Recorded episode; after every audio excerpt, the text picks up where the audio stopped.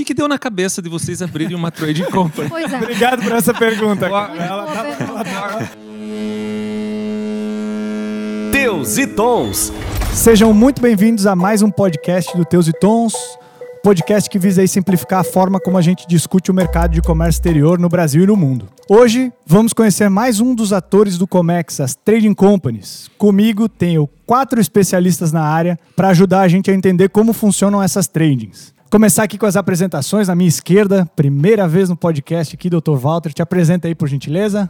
Arlon, primeiro obrigado pelo convite. Tamo junto. Me chamo Walter Fishborn, é, sou advogado de formação, tenho duas empresas que são prestadores de serviços e têm, de certa forma, são envolvidas com comércio internacional, que é a Java, uma importadora, e a Laos Consultoria, que atua na parte de recuperação tributária e aduaneira. E estou aí para contribuir. Bora, vamos nessa. Aqui na minha frente tem o já conhecido Sigmundo. Conta aí quem tu é de novo pela vigésima vez, por favor. Pela décima nona vez. E aí, gente, aqui é o Sig, eu sou PhD em Ciência da Computação, tá escrito aqui no papel porque eu tô colando, entusiasta na área de inovação e hoje eu vim descobrir o quanto eu vou economizar com uma trading company na minha importação e exportação. Aí sim, ó, já fez um xabá, gostei dessa. vamos lá. Do lado dele eu tenho Yara, Yara também estreante aqui, te apresenta por gentileza.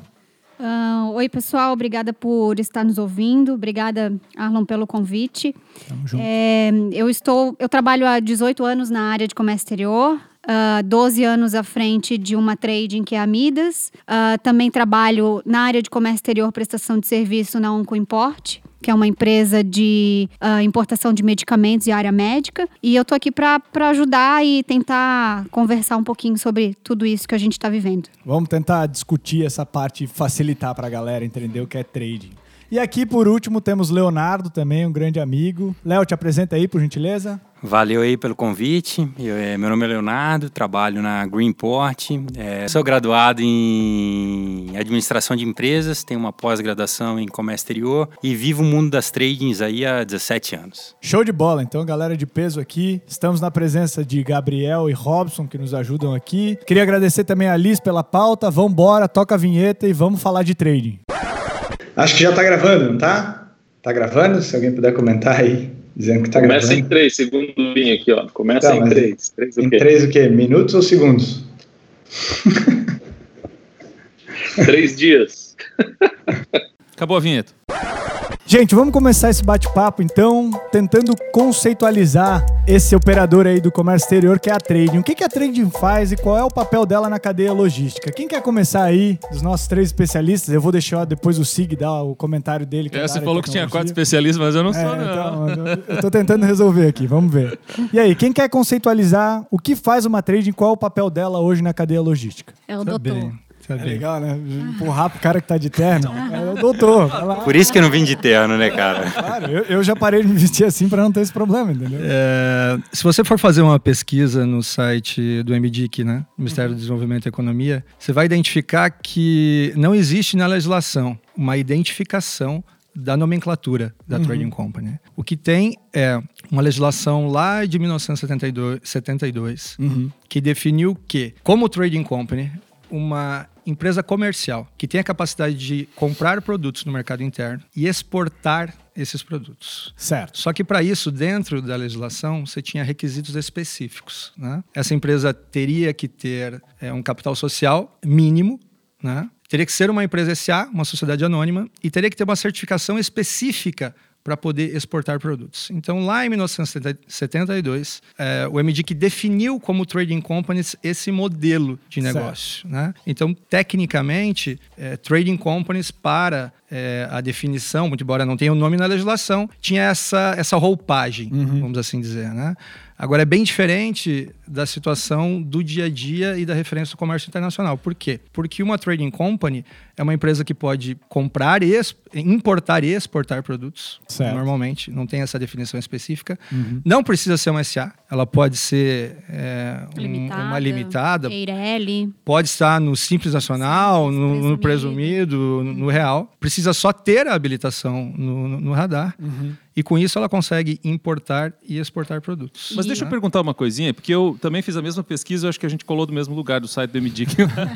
Porque lá diz exatamente isso, que não existe essa definição formal de trading company, existe inclusive uma certa confusão na doutrina dizendo que existe uma outra definição que se chama, chama assim, empresa comercial exportadora, esse é. É a mesma coisa trading company, esse é? Não, Não. Ah, não é. não. Porque uma comercial exportadora é uma empresa é, normal, que está no real Qualquer ou no empresa. presumido, no, uma sociedade anônima ou uma limitada que, tenha, que esteja habilitada no radar e que pode exportar produtos. Qualquer não é empresa trading. hoje pode. Pode, pode, pode não ser uma trading. Exatamente. Ah. A trading tem que estar dentro dessa legislação que ele comentou. Entendeu? Aquela de 72. É, exatamente. 1248. Isso sim, Ah, pulei é, isso sim é uma trading company no papel, digamos assim. E na verdade, hoje, Yara, Léo, na verdade, o que, que vocês fazem no dia a dia? O que que- qual é o trabalho de vocês? Vamos lá. Cara, hoje na, na real, o que uma trading company faz, ela é ela entrega para o mercado uma, uma visão macro da coisa, né? A gente tem uma visão multidisciplinar e ela acaba envolvendo conhecimentos não só da, da operação a, do desembaraço aduaneiro, né? A gente consegue juntar conhecimento tributário, aduaneiro, comercial, então tem o know-how de contabilidade, o know-how legal. A gente consegue juntar toda essa, toda essa informação complexa, simplificar, traduzir isso para o cliente. Na realidade, nós somos um departamento de comércio exterior ah, fora da empresa. Show de né? bola, Porque é. a gente consegue cuidar do embarque da carga lá fora, no exterior, até a entrega na porta do cliente. Então, todo esse procedimento é a gente responsável, né? Entendi. A gente costuma falar que não tem escopo, ah, lá na empresa pelo menos, a gente não tem escopo pré-definido de trabalho, né? Entendi. tudo é, é- pode ser modulado, tudo pode ser ajustado, né? É, então não existe uma, uma, uma atividade específica de uma trading company, ainda mais no- nos dias de hoje, né?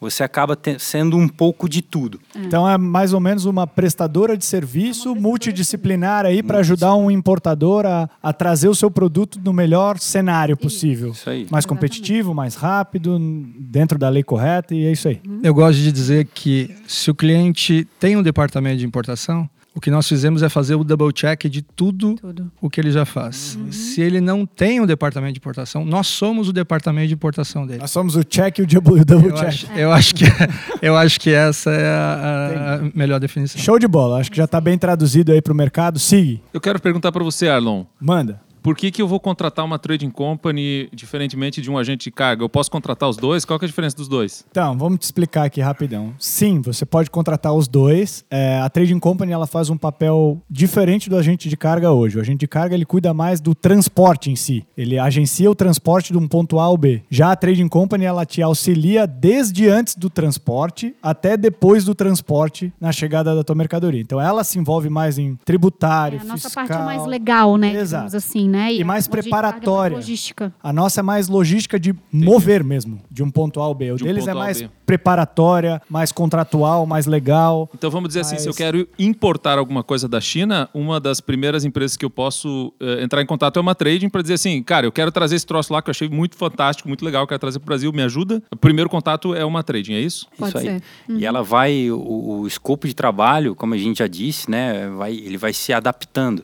Então a trading company ela pode se envolver desde a prospecção do fornecedor para você até a negociação de preço do produto, análise de viabilidade da importação, saber os custos que vão compor aquela, aquela importação, é, fazer todo o trâmite, né, e participar, inclusive tem cliente lá na empresa que a gente par- participa, inclusive, da formação do preço de venda dele, né? Então é, essa é o bacana para passar para os ouvintes é essa visão multidisciplinar que a trading pode Entendi. entregar para o mercado, né? Não é uma visão, é, não, é um, não tem um foco, né? A gente consegue abranger o todo do comércio exterior. Isso Cara, que porque legal. cada cliente tem uma necessidade, né? Tem aquele cliente que precisa que ajude no- em um bar, tem aquele cliente que precisa que ajude no- na formação do preço. Uhum.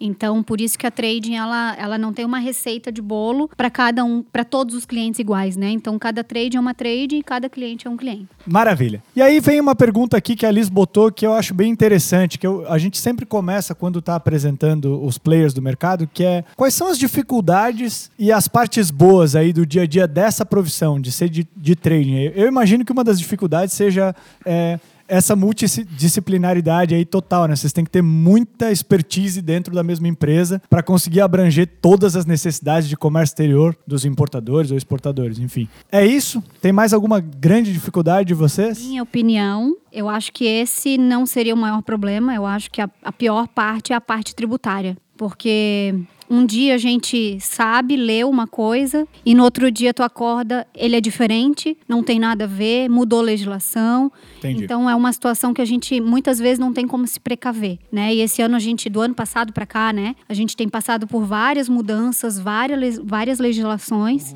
Então isso dificulta bastante o nosso trabalho. Porque às vezes a gente vende uma coisa para o cliente e, E muda. depois. E muda. E daí ele briga com a gente porque mudou. Né? E nada mais que legislação é política. Né? E a questão da política ela está muito dentro da nossa área. Não diretamente no nosso serviço, mas na forma com que a gente presta o serviço. Entendi. Até teve um, um comentário legal num podcast anterior que a gente fez sobre despacho aduaneiro, que um dos, dos despachantes, o Fábio, ele falou assim, ó, no Brasil, até o passado é incerto. É E a gente chorou de rir e falou, cara, não é possível, né? Até o passado ser incerto. É verdade, porque tu tem cinco anos para trás ainda para responder perante Receita Federal numa importação. Então ele ainda é incerto. Caramba, é Passou, mas Aí- pode ser revisto, né? Aí que eu acho que é o ponto. Porque para mim a maior dificuldade se chama risco. E qual é o ponto do risco, né? Ou as bases do risco. Primeiro, uma mercadoria que vem de algum lugar que você não sabe se é aquela mercadoria, está- pode ser alguma mercadoria, inclusive ilegal. Mas você né? é responsável, Então, você- parte por. Exatamente. Então, primeiro, você, você parte de uma mercadoria que entra num container que você não tem certeza. Né?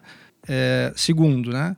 vindo por um agente de carga, a documentação toda, seja numa operação por encomenda ou por conta e ordem, está no nome da trading company. Uhum. E se eu não devolver o container, Demurge. demurras. Quer dizer que eu posso comprar por uma trading company? é isso? Quer dizer, você compra por mim enquanto trading? Como é que funciona isso? Eu não entendi. O- a trading aparece no nome dela? Você tem responsabilidade em cima disso? Como é que funciona isso? Tecnicamente, você pode operar por uma trading company sobre duas modalidades. Uma delas se chama encomenda, outra delas se chama conta e ordem. Anotem aí, hein? Qual é, a, qual é a diferença importante disso? Né? Exatamente nesse ponto que você tocou. Na encomenda, tecnicamente, a trading company precisa negociar o produto lá fora. Ela precisa procurar o produto, negociar o produto, traz o produto no nome dela, entrega para um comprador pré-determinado, um encomendante. Ah, entendi. Então eu posso Brasil. encomendar que você vá até a China para mim, por favor, e compre um aparelho celular e tal, tal, tal. E você faz essa frente para mim, é isso? Absolutamente. A, diferen a diferença aqui Sem aparecer o meu nome lá? é que na documentação, seja na encomenda ou na conta e ordem, os dois aparecem. Ah, tá. A diferença é que na encomenda, tecnicamente, a trading company precisa fazer a negociação fora,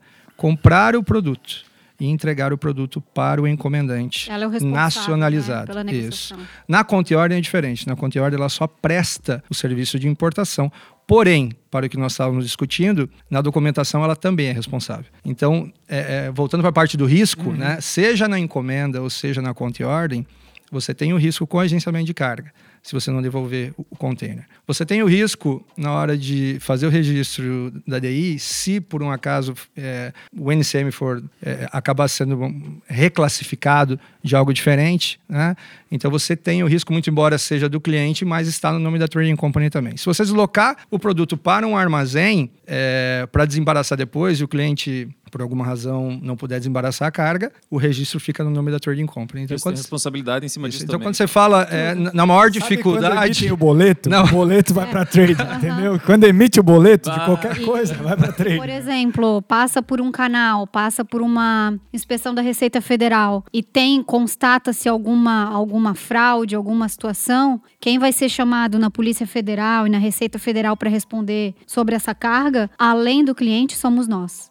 E o que, que deu na cabeça de vocês abrirem uma trading company? Pois é. Muito boa essa pergunta, tio. Daí, Cara, né? Porra, só Puxa. risco, cara. Porra. Por quê, né? eu já, eu já me fiz essa pergunta várias gosta de- vezes, É cara. porque eles vivem num limite. Fortes emoções. vezes. Fortes Eu emoções. adoro. Eles gostam, eles gostam de no limite. Ah, é isso. cara, é isso. Léo, riscos, Léo. Como é que tá pra vocês lá? O que que tu acha que é o principal risco aí, as principais dificuldades da trading? Não, dificuldades, assim, voltando para a pergunta inicial, né? De, eu acho que dificuldades e os pontos positivos, é, eles andam muito juntos, né? É, eu volto pro, pro que a gente comentou anteriormente, que a maior, eu vejo assim, a maior dificuldade realmente é a questão, essa, essa visão do todo, essa visão multidisciplinar. Você aliar todos, todos esses conhecimentos, entregar essa informação de qualidade, entregar uma operação é, enxuta, com custo baixo, ao mesmo tempo dentro de toda a legal para o cliente e oferecer segurança ju- jurídica. Esse é, um, é, um, é uma complexidade gigante, é o maior desafio nosso, mas é o que também nos mantém apaixonado pelo, por- isso, né? Por, por esse negócio. Irrelevantes ainda, né? Irrelevantes. Irrelevantes. E além disso, Walter, temos algum outro ponto Cara, eu pró acho- dessa profissão? Eu acho que eu vou na aba ali do do Léo. É, é, um- é uma profissão complexa, extremamente inteligente. Você conseguir olhar para o cliente, entender para onde ele precisa distribuir, aonde ele precisa entregar, onde é que está a fábrica dele, qual o desenho tributário no meio da, de uma localização gigante que é o nosso país hoje. Conseguir fazer esses desenhos né, e entregar para ele é, uma prestação de serviço nossa, com o custo mais enxuto possível. É, e mesmo pagando o nosso serviço, nós nos tornamos mais baratos do que se ele fizesse sozinho. Eu acho que essa é um- uma, uma parte fantástica, né? É, e é isso que encanta. Na verdade, é, Trazer uma boa competitividade, meio a complexidade É aí que isso, vocês é passam. isso. Show de bola. Bom, e aí nós vamos entrar um pouquinho numas perguntas mais específicas. E a primeira que a gente colocou aqui é como é que as trading companies conseguem esses benefícios fiscais do Estado para se manterem competitivas aí, como a gente estava conversando? Tem que ter filial no Estado? Como é de Estado para Estado? Como funciona assim? O que, que vocês têm sentido? Eu, eu imagino que vocês não tenham só Santa Catarina, vocês devem ter alguma outra. Como é que foi em Santa Catarina? Como é em outros estados? São todos os estados que dão? Como é que funciona aí? Quem pode dar um briefing Não, legal? Não são todos os estados que dão. É, na realidade, todo, praticamente todos os estados têm benefícios fiscais, né? Certo. Mas que a gente pode linkar na importação não são muitos, né? O que eu posso falar da minha experiência, que a gente tem Rondônia, Santa Catarina e Alagoas, que não é bem um benefício fiscal, mas usualmente a gente pode chamar assim.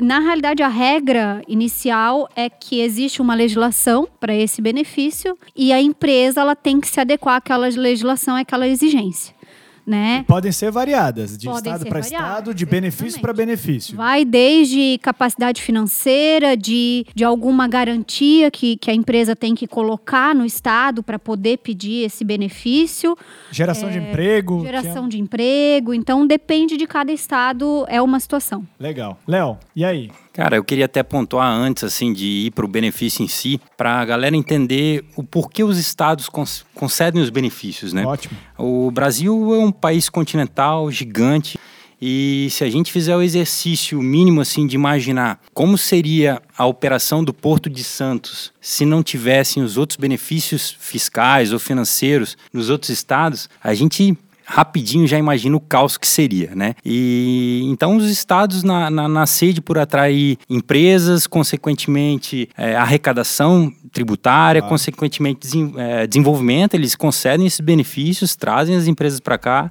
E se a gente fizer um, um outro exercício de olhar o que aconteceu em Itajaí, Navegantes, no estado de Santa Catarina como um todo, né, de desenvolvimento econômico em função do benefício, foi gigante, né? Com certeza. Santa Catarina começou, acho que 2003, 2004, com o famoso Compex, que virou Proemprego, depois virou regime de AT, depois virou o que a gente tem hoje como TTD, né, o Tratamento Tributário Diferenciado. E os estados usam dessas sistemáticas para atrair recurso, atrair desenvolvimento, atrair movimentação, atrair empresas. Né? Mas para deixar claro, o Estado ele só concede benefícios que dizem respeito a ele mesmo, né? Para não entrar talvez em tanto clash com outros estados em questão, né? É, os estados eles concedem benefícios sobre o que cabe a eles, que é o ICMS. Então, dentro do ICMS, eles têm flexibilidade de conceder os benefícios eh, e atrair esses investimentos. Entendi. E alguns outros estados que você conhece, Walter, que, que tem algum outro benefício? A Yara comentou Alagoas, Alagoas, ah, Rondônia. e Santa Catarina. É, no- na época mais. é, crescimento do comércio internacional ali, mais ou menos entre 2005 a 2010, é, grande parte dos estados do país possuíam benefícios fiscais.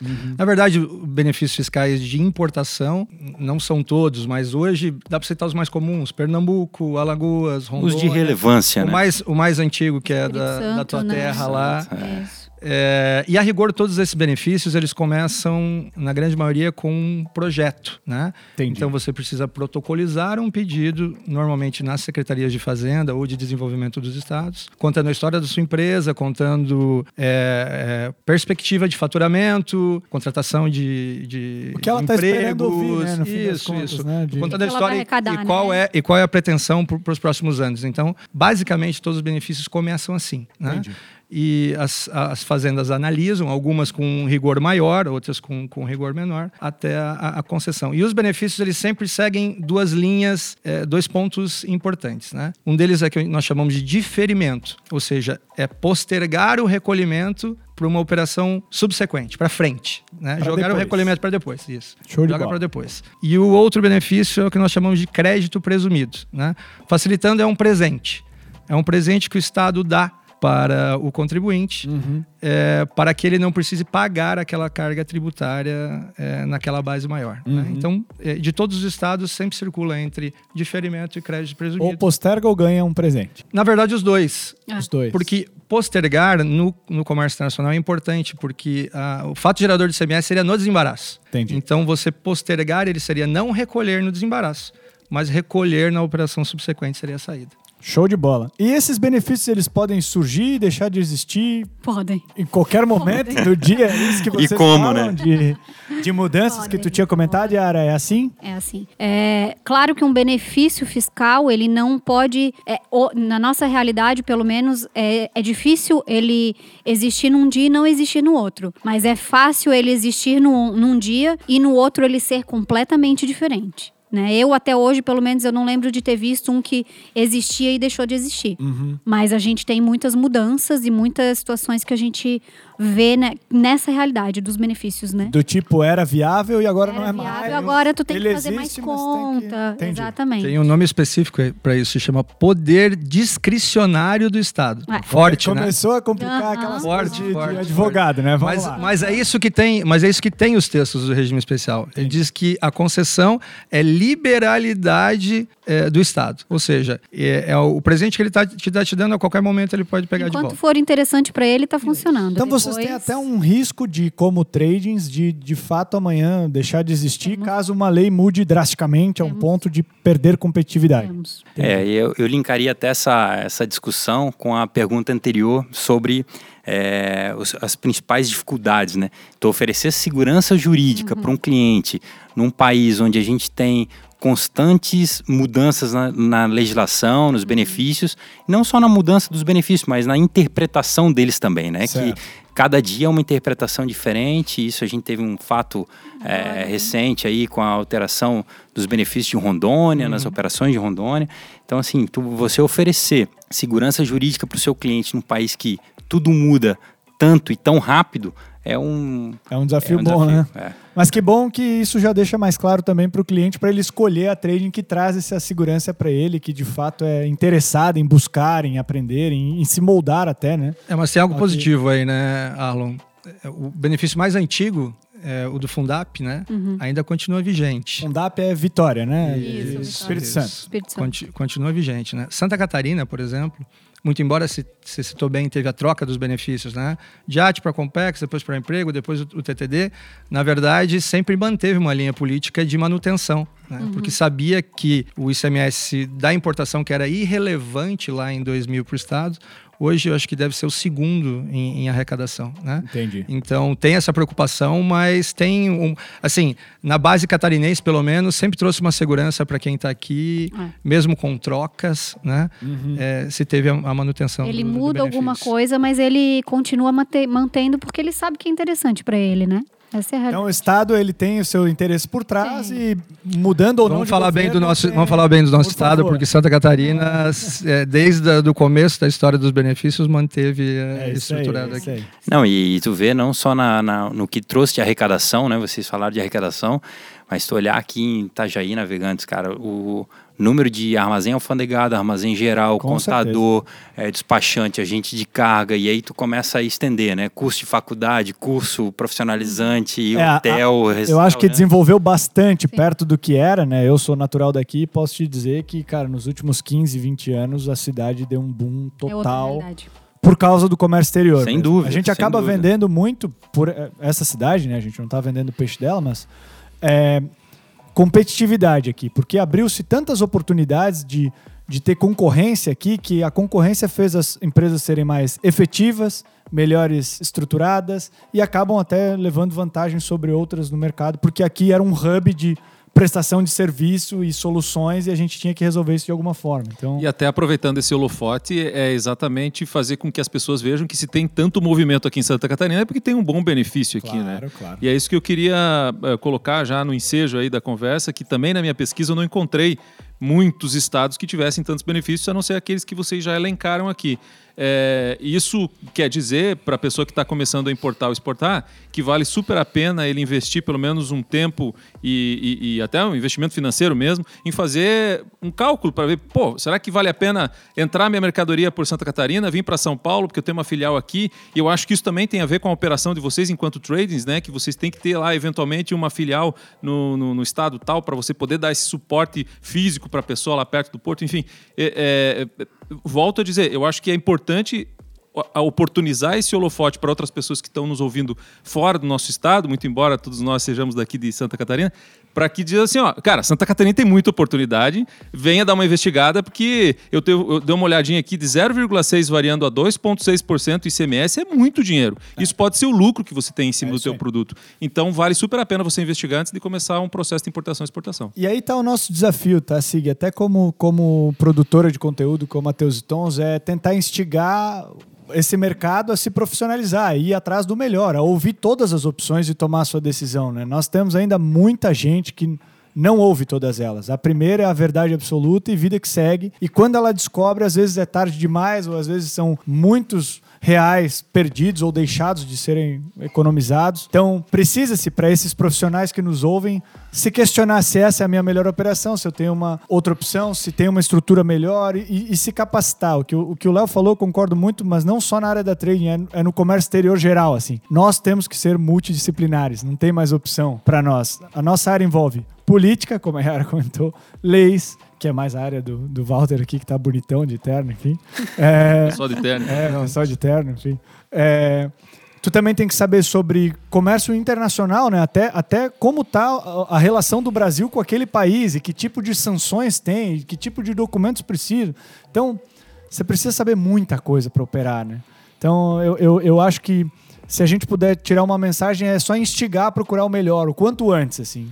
Te, te prepara para importação, porque é um caminho complexo aqui no Brasil e precisa saber, e precisa ter-se Legal, informação. e até assim, do tipo, eu podendo, é, eu querendo importar ou exportar, eu posso ligar para vocês e a gente fazer uma cotação de como é que ficaria isso? É possível fazer? Porque eu acho que é um, é um passo muito importante, né? Você fazer em company e você pegar uma empresa que já tem uma experiência, acho que é uma diferença bem grande, né? Dá para fazer isso? Dá para ligar para vocês e perguntar quanto custa para trazer o produto X para cá? dá. Esse é o nosso dia a dia. É o nosso dia a dia, né? É Fazer o primeiro simulação. passo. É o primeiro passo do nosso serviço é esse. É simular. Simular quanto que vai chegar a tua importação no Brasil. E às vezes até por quanto que tu vai conseguir vender. Legal, show. Show de bola. Bom, legal. Então a gente já deu uma entendida nisso e a pergunta que fica é: quais são esses benefícios que a gente está falando aí desses estados? O que, que as tradings podem gerar de benefícios para quem contrata os serviços delas aí? Quais são os mais comuns? Eu acho que cada estado tem o seu, enfim.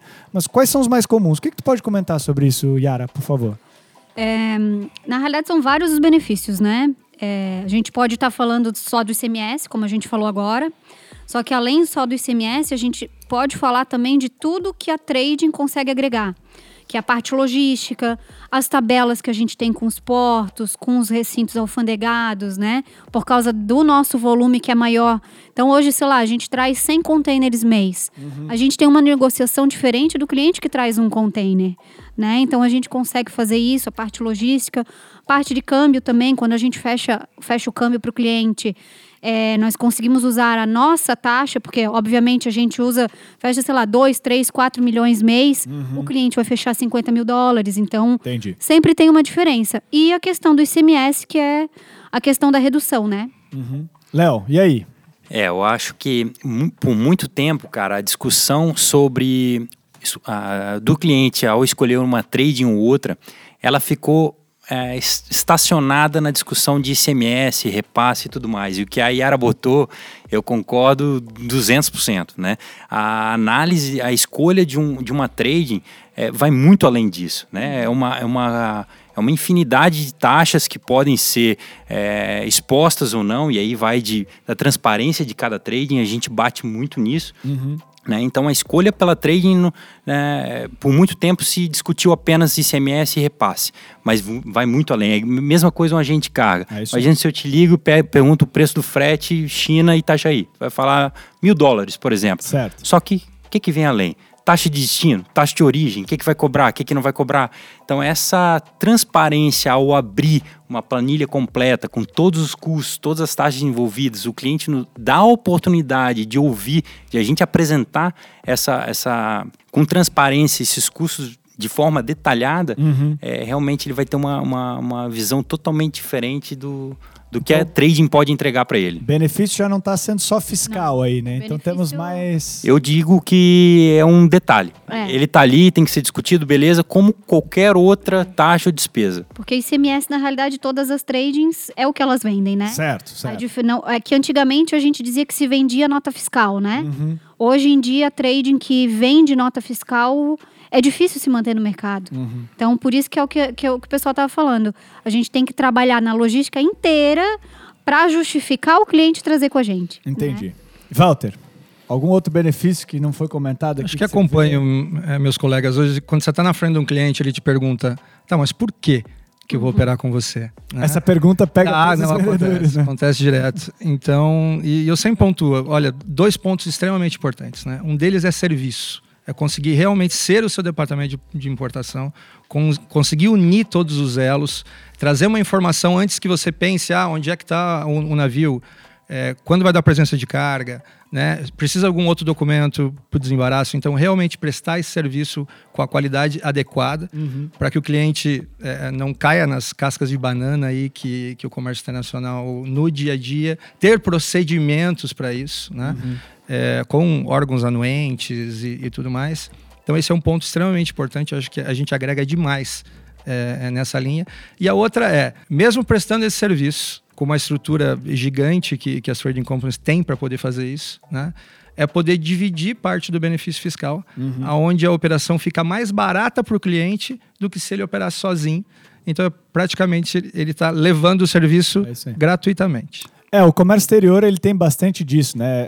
Essa mesma premissa de vocês de que com volume vocês melhoram a competitividade, tem na nossa área de agenciamento de carga também, né? Então, o comércio exterior, num geral, quando você vai fechar mais câmbio, mais barato você vai pagar a taxa. Quando você vai comprar mais containers, mais barato você paga o frete. Quando você vai trazer mais volume, você vai conseguir uma melhor taxa de armazenagem ou de eh, rodoviário, etc.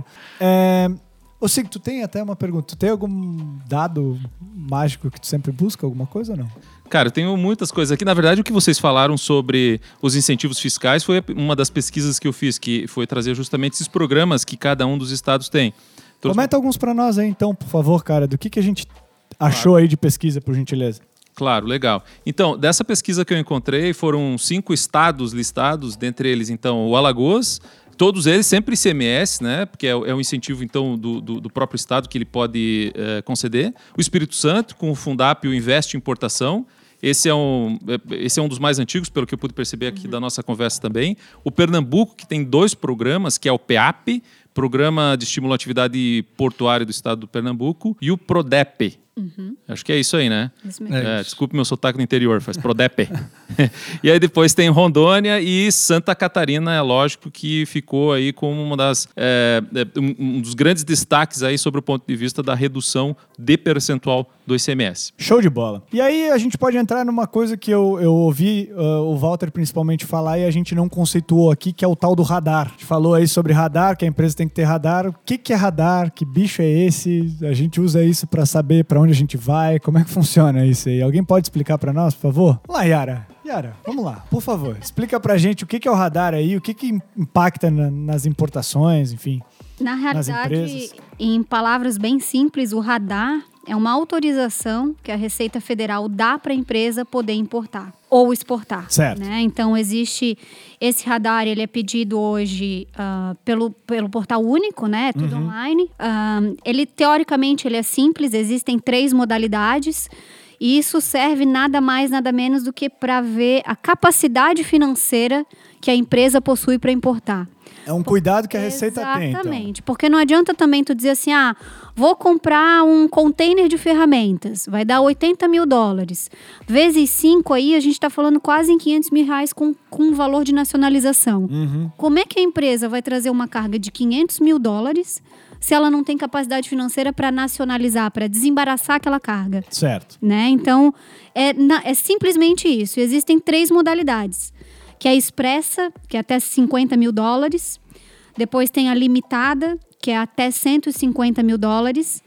E a ilimitada, que eles dizem que é ilimitada, só que a gente sabe que a Receita Federal, ela estipula uma, uma capacidade financeira que tu tem para importar. Entendi. né? Então, ela vai lá, faz um cálculo da tua capacidade financeira, quanto que tu tem de movimentação no banco, até sobre a questão de tributos recolhidos. Uhum. E ela, ela te dá uma estimativa. Ah, essa empresa pode importar até 800 mil dólares. Certo. Né? Só lembrando que esses valores que a Yara está comentando são por semestre. Ah, por semestre. Então não é importei Exatamente. 150 mil, tem que pedir Não, radar de novo. Não, não. Semestre, Show né? de bola. Então, importou, daqui seis meses, importei 50, daqui seis meses vai atualizar os 50. E por aí vai. Ótimo. Acho que já fica bem claro aí.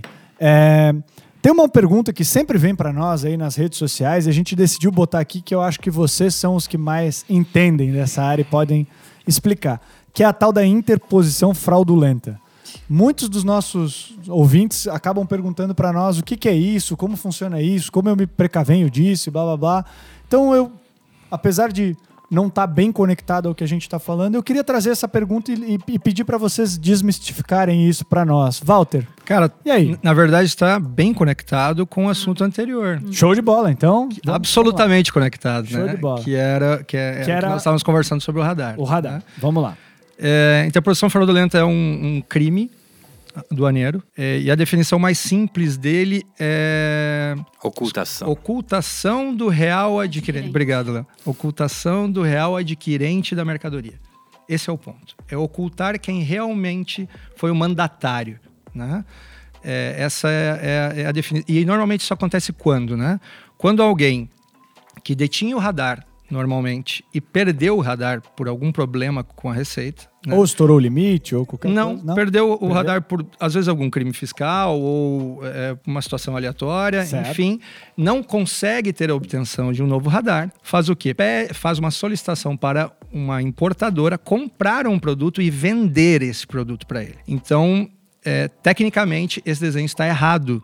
Por quê? Porque esse contribuinte, esse cliente, deveria obter o radar, deveria contratar uma trading company, seja por encomenda ou seja por conta e ordem, para sim importar esse produto. Então, essa é uma situação né, é, é, da interposição. Outra é ele realmente é, ou não tem o radar ou não quer ter o radar, né? Porque o radar nada mais é do que uma, vamos dizer, a- a- o formato que a Receita Federal tem de fiscalizar quem ou o que entra no, no- no Claro, país claro, é, é, via comércio internacional. Uhum. Então, se ele não quer ter o radar, ele executa o mesmo crime, ou seja, solicita para um importador comprar esse produto para ele e entregar esse, esse produto. Essa é a base da interposição fraudulenta. Mas você vai dizer, Walter, é, no, no- no mercado nacional isso é possível, né? Eu posso comprar a mercadoria e entregar o produto? Sim. Né? E acho que esse é o maior erro, e eu vejo muito isso nos importadores, é, que não entendem Certo. que esse modelo de operação é um crime tributário, é um, é é um crime aduaneiro. Né? Por quê? É um crime aduaneiro. Tem uma questão tributária aí. Porque quando você compra e vende um produto, o IPI ele quebra nessa cadeia de venda do importador para frente. Certo. Quando você opera por uma trading company, o IPI ele incide, tem um fato gerador na importação. Porém, ele tem um novo fato gerador do adquirente ou do encomendante para frente. Então, é, solicitar para alguém importar um produto é, sem ter habilitação no, no radar e sem operar por uma trading company é um crime fiscal porque você não recolhe IPI na sua saída de venda. Entendi. Então você deixa de arrecadar como receita. E se esconde da Receita Federal. Mas é engraçado que, assim, ó, na minha pesquisa eu encontrei que isso foi estabelecido a partir de 2006. Então, é relativamente novo. Isso já acontecia anteriormente e ninguém era punido, era isso? A legislação, é, da a legislação. é bem antiga. Não, a legislação é bem antiga. Eu não tenho agora as referências, mas acho que é de, de 70 e pouco ou, ou até anterior. Ah, ok. Ok. É que diz aqui que a partir de 2006, então, segundo o site da Receita Federal, o real proprietário responsável pela mercadoria, que é o encomendante, ele é tipo comparado à indústria. É por isso que é, é, estabeleceu-se, então, essa tal de interposição fraudulenta. um nome Não. estranho.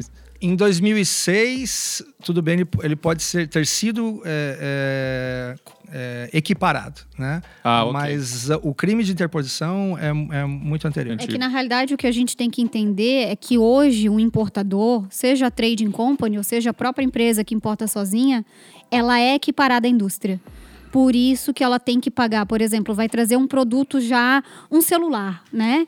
Então, assim, tu não está industrializando esse celular, ele já está vindo pronto. Certo. Mas como a legislação diz que ele é equiparado à indústria, ele tem que pagar o IPI na entrada. Entendi. Entendeu? Então, se eu E quero não- trazer um celular de lá, eu sou praticamente uma indústria. Não produzi ele aqui, mas Exatamente. sou uma indústria. E não tem muito sobre. Não tem nenhum peso sobre volumes ou tipo de coisa. Se eu fechar um container e trazer, fechar um, um celular e trazer, Mesma coisa. mesmo crime, mesma coisa, enfim. Se você comprar uma mercadoria pré-determinada para alguém, você deveria ter feito esse desenho por encomenda ou por conta e ordem. Esse, é- esse é o Então passo. há ferramentas para tu fazer essa operação, você tem a escolha de utilizando fazer uma trading, utilizando uma uma trading company. Certo. Essa é a base. Se, se você tem um contribuinte no país que quer algum produto, o único desenho legal para isso é operar por uma trading company, seja por encomenda ou por conta e ordem. Certo. Se você solicitar a um importador que compre um produto e te entregue, isso é interposição E fraudulenta. quando normalmente as empresas fazem essa interposição, assim, o que, o que, que leva para elas além Fazem de... porque não conhecem, Arlo. Não, a, é- a- Tem- a- tem a verdade assu- assusta quando É. você Tem olha o desenho. aí. Quando você olha para o desenho de um, de um cliente que importa até volumes grandes de, de, sei lá, de microfone. Certo. Um distribuidor grande de microfone. Aí um amigo dele eh, solicitou para ele que importe canetas. Ah, não, eu quero um container de, de caneta. Traz para mim. no, no Traz para mim. aí. Se ele trouxer esse container de caneta pré-determinado para o, o cliente dele, isso é cliente. interposição fraudulenta. E também tem a questão de receber o adiantamento. Piora, piora, né? Piora. Hoje o que eles fazem é isso. Me traz o container de caneta, trago, ó. Tá aqui o valor, quanto é que vai dar? Ah, vai dar 100 mil reais o container, com tudo. Certo. Então tá, pega aqui 100 mil reais e eu vou lá como trade ou como importador e trago. Aí é pior ainda, É porque pior tu ainda. já recebeu anteriormente, já caracterizou que era direto e Exatamente. direcionado para aquela. Então é, a Receita Federal entende que tu- se tu já sabe que aquela carga toda tu ia vender para aquele cliente determinado, tu teria que fazer operação por encomenda. Entendi. né? Show de bola. Claro que assim, né, gente? Vamos lembrar O Sig que... tá passando a mão na cara. Sim, tá, eu, tá não, eu decidi que eu não vou abrir uma trading. Pronto. não, tá, tá complexo, Sig. Não, mas assim, Perdi a venda. É, vamos pensar que assim, um cliente, ele, por exemplo, vai trazer o container de caneta, é claro que ele já imagina para quem que ele vai vender. Claro, claro. Né? Ninguém vai trazer aí, ah, vou trazer sem saber. Mas, assim, entende-se que tu tá no mercado trabalhando e pulverizando essa mercadoria, né? Não trazendo especialmente para aquela empresa com uma ante- antecipação de recursos. É aí que pega, né? Então, e o grande problema é a questão de também não arrecadar, né? Essa é a parte do crime, é não pegar e pagar o IPI de novo quando deveria. É isso? O ponto é, se você operar por uma trading company no modelo adequado, você paga o IPI no formato adequado, ou seja, paga na trading company e paga na sua saída de venda. Se você solicitar alguém que compre e entregue para você, você paga menos imposto. Certo. Eu acho que a mensagem que pode deixar pra galera que tá ouvindo, cara, Vamos lá. é o seguinte: se tu se Para de chegar- fazer cagada. se é a chegarem com uma mensagem. proposta pra você, tá? Você não tem radar, quer operar no comércio exterior, importar ou exportar, e alguém te propôs contratar uma trading pra fazer isso, sendo que você não tem radar, para, é furada, chuta que é macumba, não vai pra Chuta frente. é Show de bola, show de bola. Então já Ô, ficou mas mais deixa eu- fácil de entender. Deixa eu voltar no negocinho do radar e que eu acho que tem a ver com isso aqui também. É, vendo alguns vídeos para me preparar aqui, né? Porque você sabe que eu não sou da área, então eu tenho que ficar estudando antes. É, um, um- um senhor lá, especialista, que se diz especialista na área de comércio exterior, ele fala que existem algumas mercadorias com limite de valor e que não precisam passar pelo radar. Existe algum valor de mercadoria do tipo, eu comprei um pacotinho que está vindo lá da Europa, blá blá blá. Preciso fazer radar para esse pacotinho também? Como é que tá a legislação? 3 mil? Vocês sabem disso? né? Não Quando traz por correio expresso, né? Não lembro do valor. Quando importa por DHL, TNT, FedEx, que a gente chama de correio expresso, é, tu tem um limite para até 3 mil dólares. Ah, ok. Acho que é 3 mil dólares ou é mil? Eu não lembro agora de cabeça, acho que é 3, né? Não, Depois não a gente problema, deixa aqui vocês na na fogueira, mas descrição. é Vamos dar porque- trabalho para a equipe do Teus e Isso. Tons. Deixa na descrição aqui Isso, qual que é o valor, por só. favor. Mas eu acho É. que são 3 mil dólares. Trazendo até 3 mil dólares não precisa o radar, vai passar direto na alfândega. Tá, ah, entendi. Legal. De novo, cara, cuidar com as facilidades. Não dá para comprar dois oferece. pacotinhos de 3 mil? É, pois é. aí o cara começa a achar. Não, os- aí tu traz um, um chega no Brasil e passa pela alfândega num dia Sim. e o outro chega no outro. Com certeza a Receita Federal vai pegar. Ih, melhor procurar uma trading e não comprar uma. Sim, senhor. Ficou bom isso, né? Gente, vamos lá. Pra gente caminhar e já que estamos falando bastante aí sobre as informações, até a, a parte criminal aí que, que pode acontecer, o que, que o cliente deve observar para escolher uma melhor trading para o negócio dele? Assim? O que, que ele pode questionar ao certo para as tradings? Porque, assim, todo mundo quer vender ouro, né? E, e- e mostra tudo de bom que tem a oferecer. Mas como ele sabe se ele está caindo numa enrascada ou não? Que perguntas que um cliente pode fazer? Boa pergunta. Pode pensar assim, pode falar. Vamos lá, Léo. Eu acho que não, não vamos, não vamos especificar na escolha de uma trading, né? Eu gosto de trazer essa análise para a escolha de qualquer parceiro comercial, seja um cliente, um prestador de serviço, um fornecedor, um colo- colaborador, enfim, né? Qualquer pessoa. Os princípios têm que estar alinhados ali, né? A partir do momento que tu alinhou os princípios, tu tá contratando um fornecedor ou pegando um cliente novo que os princípios estão alinhados, isso serve para qualquer coisa. Quando você vai para trading em específico, tem que é, an- analisar com muito cuidado a, a transparência com que ela está te entregando as informações, a transparência com que ela lida com tudo, né? A forma como ela lida com informação, o que, que ela te entrega de informação, como ela lida com informação, que informação no comércio exterior já foi falado aqui, é um dos grandes vilões. Né? Então, se a trading tem um cuidado especial com, com, com- no trato da informação, provavelmente tu vai ter um- uma, uma trading diferenciada trabalhando para ti. Show de bola, Walter. Concordo com o Léo. Acho que a parte mais importante é olhar procedimentos, né? Se ela tem os procedimentos, checklist de como fazer, que, mom- que momento fazer, é, o que precisa verificar, que legislação precisa olhar. Precisa sim checar a legislação hoje, mesmo que você tenha lido ontem, Claro. porque ela pode mudar.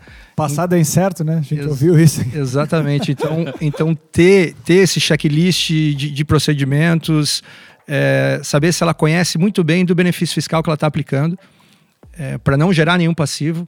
Né? A aplicação do benefício é extremamente importante. É informação, cara. Não só o benefício, Informação. né, Walter? A gente viu também eh, no passado a- a- o questionamento de alguns estados sobre as obrigações acessórias, né? Uhum. Ah, muitas tradings elas acabam focando apenas na obrigação principal ali, né? Que para o estado é você recolher o tributo. Só que não é só isso. Tem uma série de outras planilhas Teria que gerar o emprego, fazer outras coisas, é isso que você está as falando? contrapartidas, Certo. né? Se você botou um projeto no estado para conseguir o benefício, o estado tem o direito de cobrar por aquele projeto que você E que, apresentou. diga-se de passagem, a maioria dos estados dão benefício por causa disso, inclusive, né? É trazer emprego para o estado ou manter, de alguma Girar forma, o dinheiro lá economia, dentro. É, girar a economia. Até por isso o nosso benefício chamava-se pró-emprego. Pró-emprego. Né? Era, era, o benefício era para gerar empregos. Né? Então, como que ela está tratando essas obrigações acessórias? Né? Então, se hoje eu fosse começar do zero, contratar uma trading, primeiro pediria certidão negativa de débito federal, estadual, municipal, questionaria como estão tratando as obrigações acessórias para eu ter segurança que minha operação não vai ser, não vai ser afetada em custos por um, por um descaso da trading. Entendi. algumas referências também, né, de alguns clientes também que é interessante. Falar Legal. com quem já trabalha com essa trading também é interessante. Então, gente, é, agora que a gente viu aí um pouquinho da opinião de todo mundo desse mercado de trading, a pergunta que fica é se o ouvinte não tivesse prestado atenção em nada do que a gente falou até agora e nós pudéssemos dar um recado para ele, assim, ó, só, só se atenta aqui. Qual seria esse recado? Vou começar ao contrário aqui, Léo. Qual seria esse recado para ele? Cuide da empresa que você está contratando, da mesma forma como da trading que você está contratando, da mesma forma como você cuida do contador e de qualquer outro prestador de serviço, né? E preste atenção nas facilidades que te vendem, né? É, que podem ser inúmeras se a gente for abrir o mundo das tradings, né? Então cuida com a alteração de preço, alteração de fatura, todas essas facilidades vão te gerar, podem te gerar um prejuízo grande, são fraudes e você vai ter prejuízo na operação. Show de bola. Yara, por favor. Um, na minha opinião, quando se fala de trading, não se pode só falar de CMS. Eu acho que a trading, como a gente comentou, é um conjunto de serviços Uh, o ICMS é importante? É importante, mas às vezes numa análise de custos de uma operação própria, uma operação com conta e ordem, tirando, pegando to, o todo do custo da operação, muitas vezes a operação com a trade vai se tornar mais atraente do que trabalhar sozinho. Show de bola. Sigmundo Preisler, o que, você leva, o que você deixa de mensagem aqui para o nosso ouvinte? Legal. Primeiro que a trading é a empresa que vai te ajudar do processo A a B. Então é a primeira que você deve consultar quando você quer fazer um processo de importação e exportação. Depois, não é só imposto, é mais do que isso. Tem um cabedal de outras, outros serviços que ela pode te prestar. Terceiro, não abra uma trading. gostei, gostei desse negócio. Ele tá, ele tá levantando a bandeira contra o risco. Gostei. Não, é que eu quero promover vocês aqui. Claro, que claro. Já, estão no, no mercado e vão rodar bem aí. Walter, e aí? Recadão final pro, pro por favor. Se você já é um importador, ou se você quer começar a importar agora, é, a Trading Company ela serve para unir todas as pontas do comércio internacional, todos os intervenientes, fazer com que você foque no seu negócio e não se preocupe com, com todos os problemas que o comércio internacional pode te gerar.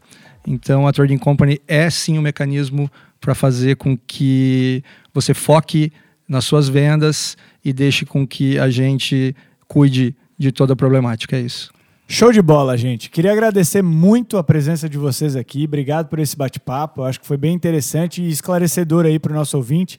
Queria lembrar vocês que a gente tem episódios aqui no podcast quinzenais e nas lives no YouTube semanais, todas as quintas-feiras, às seis da tarde. Certo, Sig? Seis da tarde. É isso aí. É isso aí. É, é preciso da tua validação, sabe como é Só é? para dizer que tá é, certo. Só para dizer que tá certo. Enfim, muito obrigado, valeu, um abraço para todo mundo e boa semana aí. Tchau. Valeu, gente. Valeu, valeu. Valeu, obrigado.